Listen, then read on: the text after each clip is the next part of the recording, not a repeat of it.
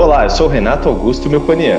E eu sou a Patrícia Reis. Esse é o Comercast, o podcast de conteúdos do setor elétrico. Toda semana entrevistamos um especialista da Comerc sobre um assunto que está em alta e também falamos as principais notícias do setor. Hoje vamos começar uma série sobre ESG, Environment, Social and Governance em português traduzido como governança ambiental, social e corporativa. Trata-se de um conjunto de padrões e boas práticas que visa definir se a operação de uma empresa é socialmente consciente, sustentável e corretamente gerenciada. O assunto em si não é novo mas vem despontando como grande tendência e tem sido uma importante e necessária resposta das empresas frente aos desafios da sociedade contemporânea. Hoje vamos falar sobre sustentabilidade, assunto cada vez mais presente no mundo corporativo no comportamento do consumidor pela urgente necessidade de repensar a produção e o consumo. No setor elétrico, o uso de fontes de energia renovável simboliza bem essa preocupação.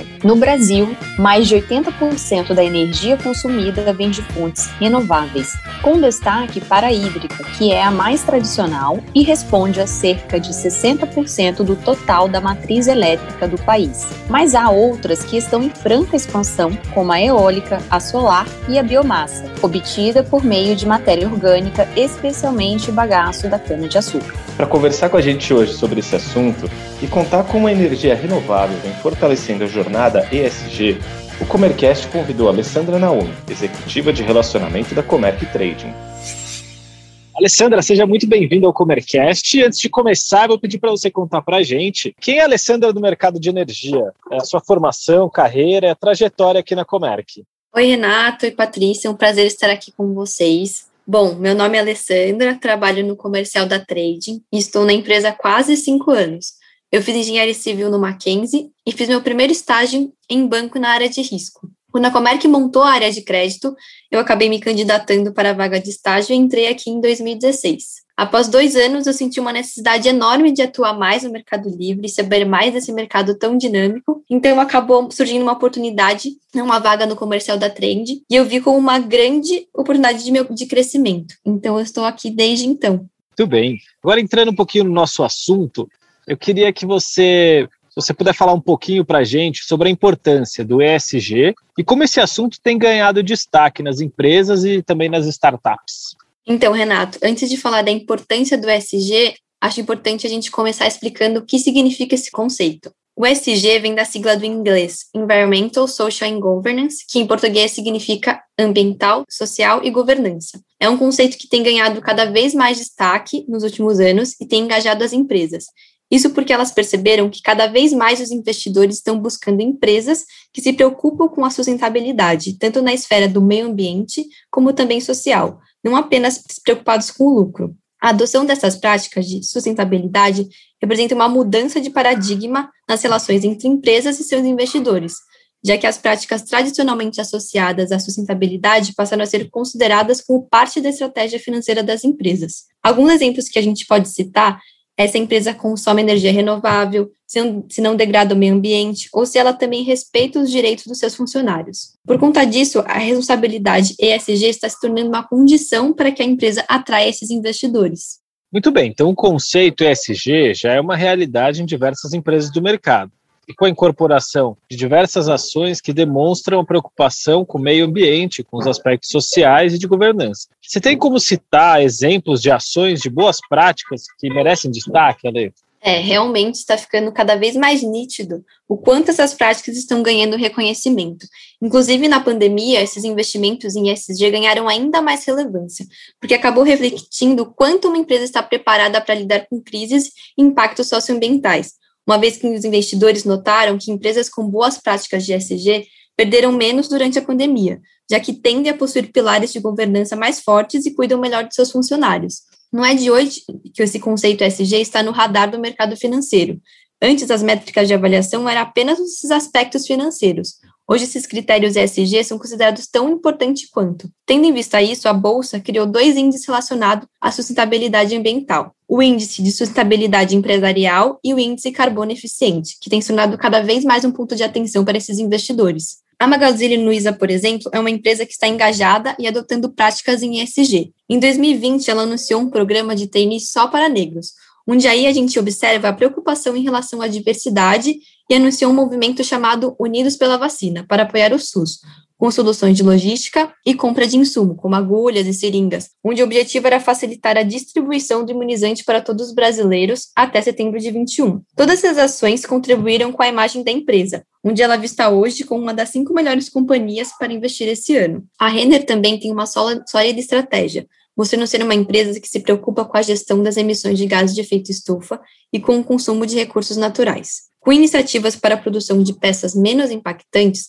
redução de emissões de CO2 e consumo de energia renovável, ela acabou adquirindo o certificado de IREC para zerar as emissões de CO2 atreladas ao consumo de energia e anunciou que abrirá uma loja conceito de modelo sustentável no último trimestre de 2021, onde usará 55% menos de água do que as lojas atuais, além de impactar menos o aquecimento global em função da diminuição da geração de resíduos materiais. Todas as iniciativas e projetos têm como diretriz principal os compromissos públicos assumidos pela loja Renner para 2021, como ter 80% dos produtos menos impactantes, suprir 75% do consumo corporativo de energia com fontes renováveis e reduzir 20% as emissões de CO2 em relação aos níveis de 2017.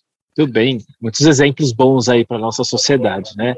E no nosso mercado, como que isso está, Lê? A gente pode dizer que as empresas do setor elétrico têm avançado em questão de sustentabilidade e na oferta de soluções energéticas obtidas de fontes renováveis? É, a gente vê que o tema energia faz parte da estratégia das companhias, que estão cada vez mais em busca de produtos com soluções renováveis. Sendo assim, vimos um aumento da demanda em relação a esses produtos, que tem contribuído para que os fornecedores mesmo busquem cada vez mais trazer soluções sustentáveis para atenderem todos os seus clientes, isso acaba impulsionando a quantidade de empresas dispostas a investir em projetos de geração de energia renovável. Para todos esses grandes consumidores, a oferta de soluções renováveis começa desde a possibilidade da empresa ter sua própria geração de energia, chamada de autoprodução, até a aquisição da parte da energia gerada por novos projetos de energia renovável atrás dos famosos PPAs, Power Purchase Agreements, Outra solução bem legal recente são os RECs, os certificados de energia renovável, que permitem que o consumidor comprove que a energia elétrica consumida foi compensada pela geração de uma energia renovável. Lembrando que o certificado de IREC é uma alternativa mais simples de investir em sustentabilidade,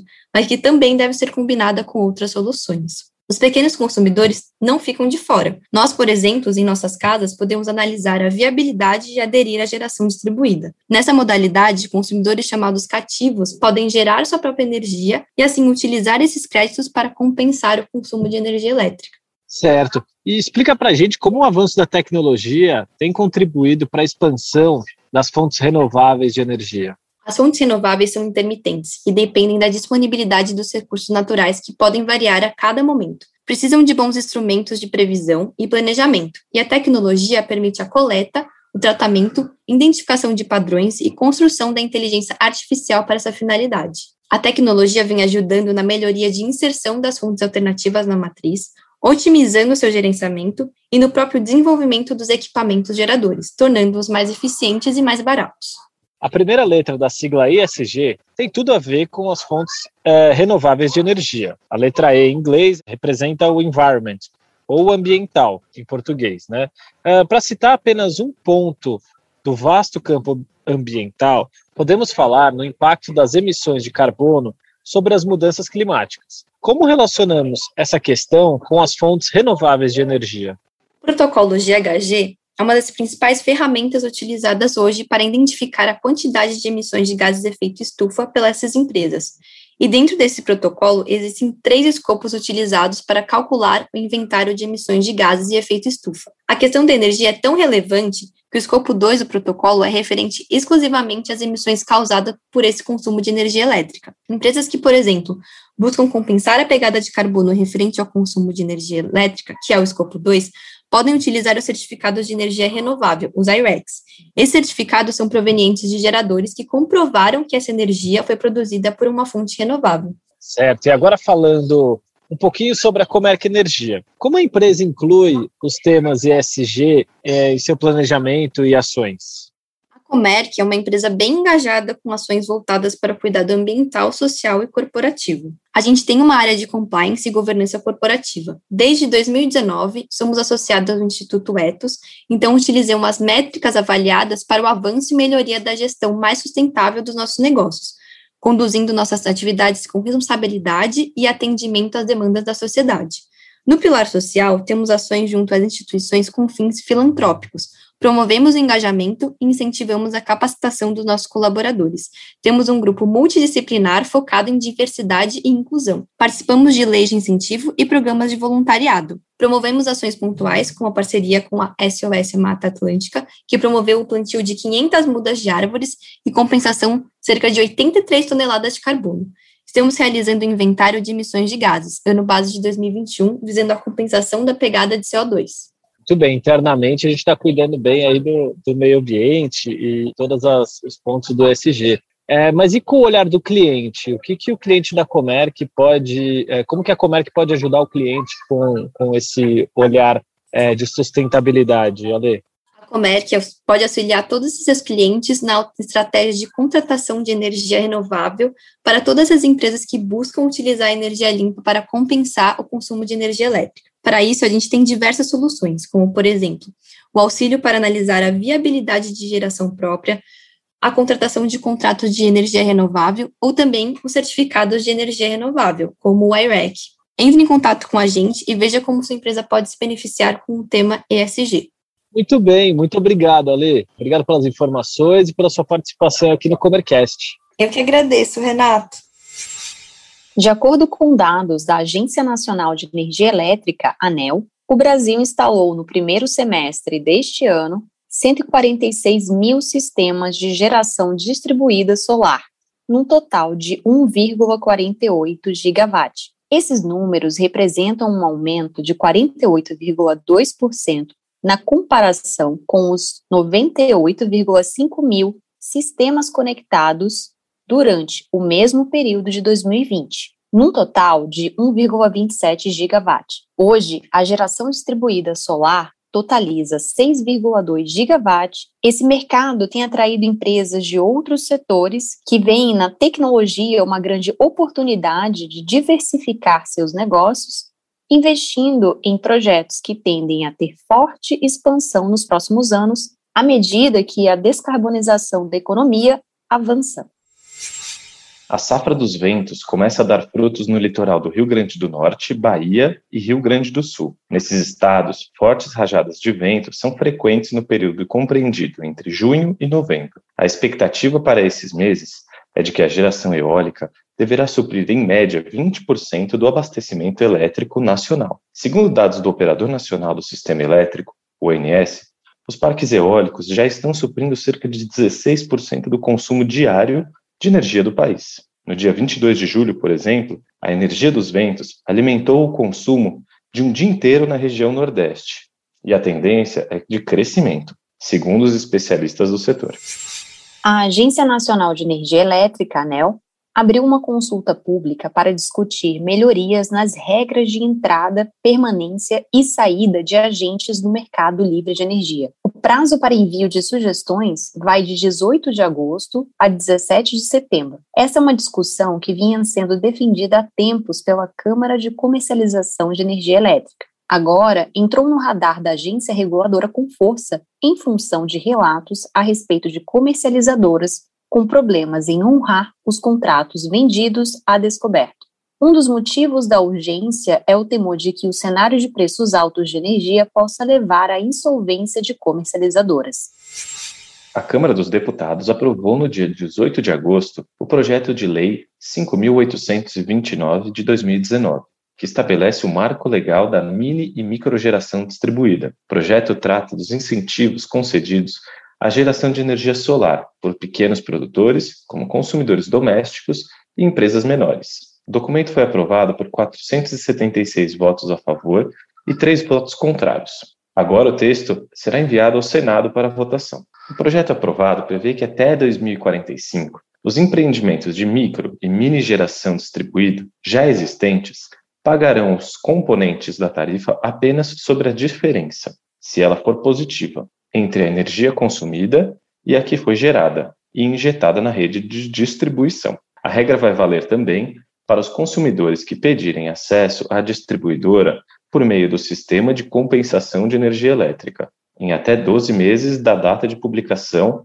da futura lei. Para ficar informado sobre as notícias do setor, acesse megawatt.energy. E para conhecer mais sobre as soluções em energia que oferecemos, acesse comerc.com.br. Até, Até, a próxima. próxima.